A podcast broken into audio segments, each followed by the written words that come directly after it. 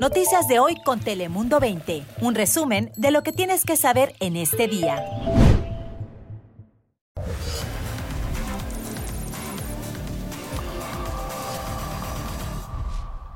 Hola, ¿qué tal? ¿Cómo estás? Arranca una nueva semana y aquí estamos todo el equipo de Dare Play para contarte las noticias más relevantes de las últimas horas en California y en todo el mundo. Te saluda Fabián Bouzas, bienvenidos. Comenzamos con nuestro Top 5.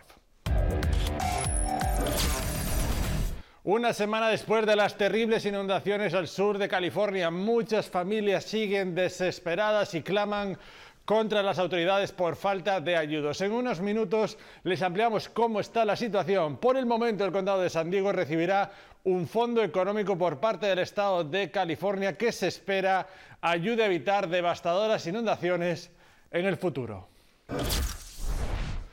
Los republicanos de la Cámara de Representantes anunciaron los cargos que utilizarán para someter a juicio político al secretario de Seguridad Nacional Alejandro Mayorkas. Esto sucede después de que el Comité de Seguridad Nacional de la Cámara iniciara precisamente una investigación contra Mayorkas por el estado actual de la inmigración ilegal en los Estados Unidos. Y esto es increíble. Una mujer tuvo una reacción realmente inesperada y desde luego también muy peligrosa. Esto luego de que le robaran su perro mientras almorzaba en un restaurante del centro de Los Ángeles. Cuatro hombres robaron su perro raza French Bulldog y huyeron en un auto. Sin embargo, la mujer, identificada como Ali Zacarias, se lanzó sobre el vehículo, pero los malhechores lograron escapar. La policía pide ahora la ayuda del público para encontrar a los sujetos que huyeron en un auto Kia Forte. El perro, por cierto, se llama Onyx, tiene manchas y sus ojos son de colores diferentes. Terrible historia. La encerraron, le dijeron que no saliera. Posteriormente fueron unos compañeros a recogernos en una patrulla. Ya este, al momento de salir a Sacoduca de Benítez fue donde este, nos, nos emboscaron y ahí se suscitó la balacera en la cual mi hija este, recibió un impacto en la, en la cadera del lado izquierdo.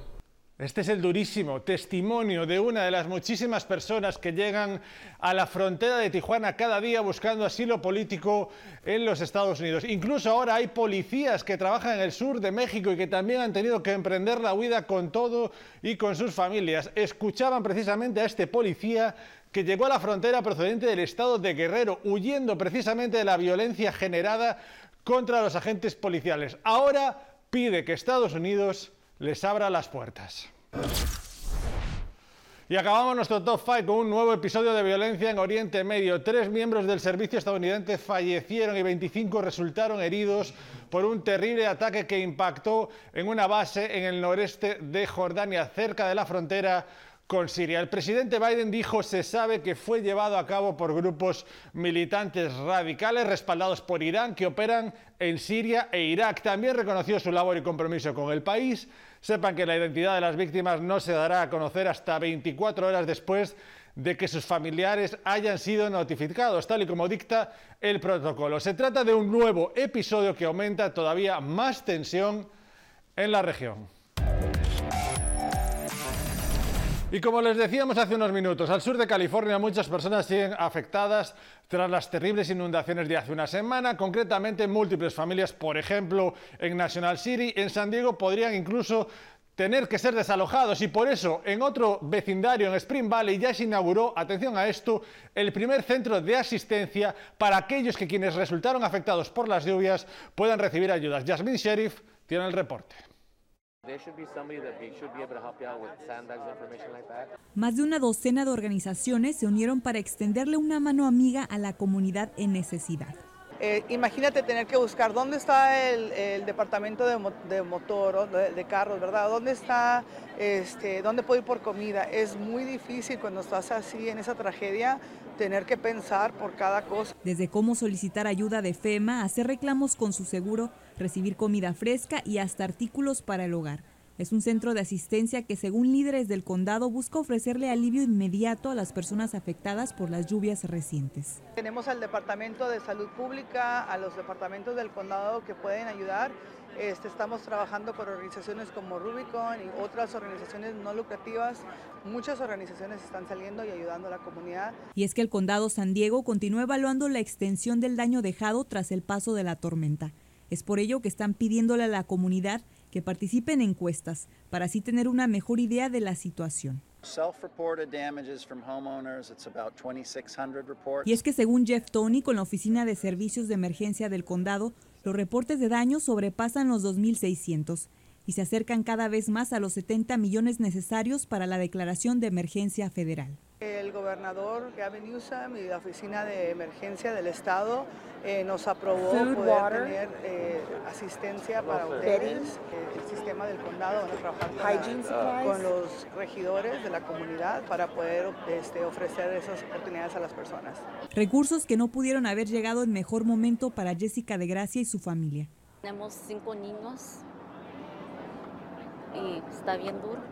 La casa en la que vivió por más de una década quedó inhabitable tras la tormenta. Mi casa se llenó de agua de, de afuera, entrando de la casa y se, todas las cosas llenaron de agua. Ahorita nos, no tenemos donde vivir, estamos viviendo en un hotel y es bien duro. Y aunque podría pasar tiempo antes de que estas familias se recuperen por completo, Jessica dice estar tomándolo un día a la vez. Sepan que en temas de frontera los cruces irregulares de Baja California hacia Estados Unidos han aumentado en los últimos meses, especialmente por la zona de Jacumé. Daniel Andrade nos cuenta más sobre un dispositivo de refuerzo que se espera en la frontera. Adelante, Daniel, desde la frontera, cuéntanos.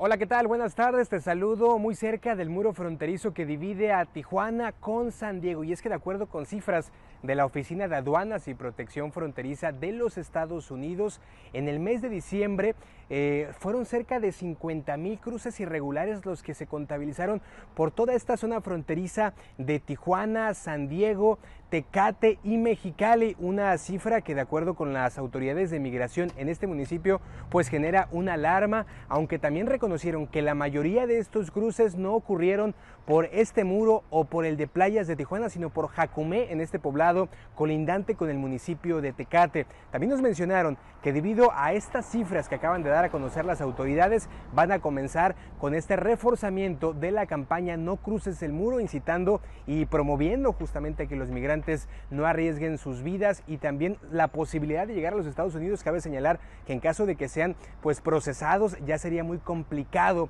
que en algún momento puedan obtener esa posibilidad de ingresar al vecino país. Es el reporte desde la ciudad de Tijuana. Regresamos con ustedes.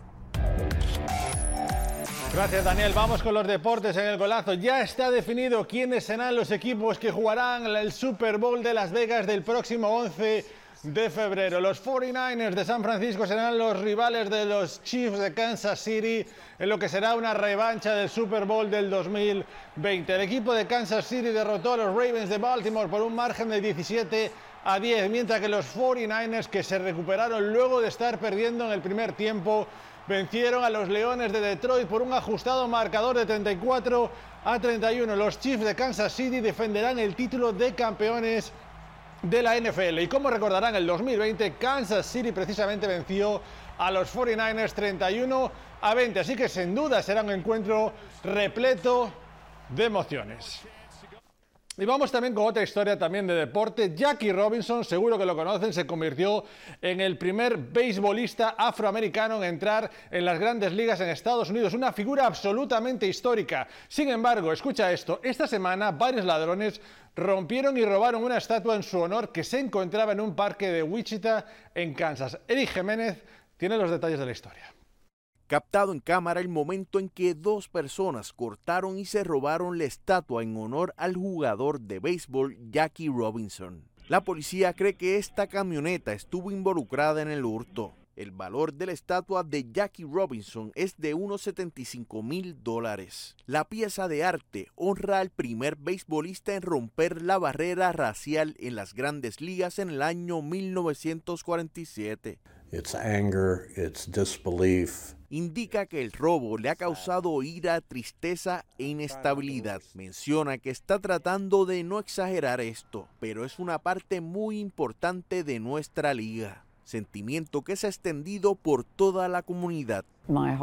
Asegura que le afectó profundamente, se me cayó el corazón y el estómago. Para Carol, la icónica pieza de arte inspirada en el jugador de béisbol tiene un significado muy especial para ella, ya que su esposo John Parson la hizo a mano y fue una de sus últimas esculturas antes de fallecer. La obra de arte fue develada en los campos de béisbol de la Liga 42 el día de Jackie Robinson en el año 2021.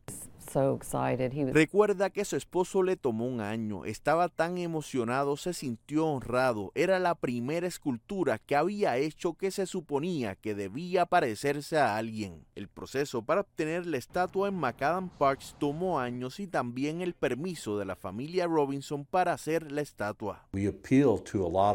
Dice que hace un llamado a muchas familias y niños afroamericanos que han conocido su historia y que ahora mismo tienen un vacío en su organización sin esa estatua. La Comisión contra el Crimen del Metro de Wichita ofreció una recompensa de 2.500 dólares por pistas que conduzcan a arrestos y otros 5.000 dólares por pistas que permitan recuperar la estatua.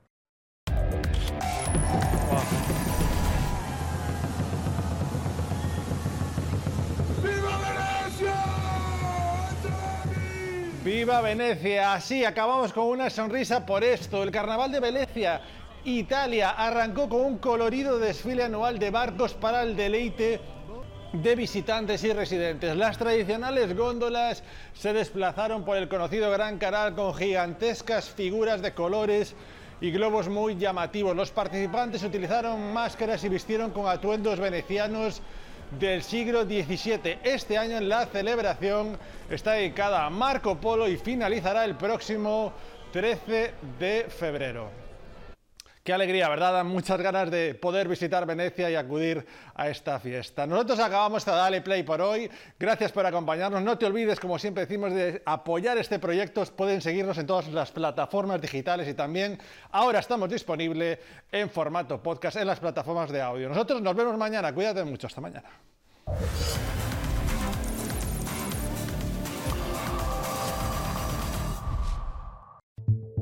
Noticias de hoy con Telemundo 20. Suscríbete para recibir alertas y actualizaciones cada día.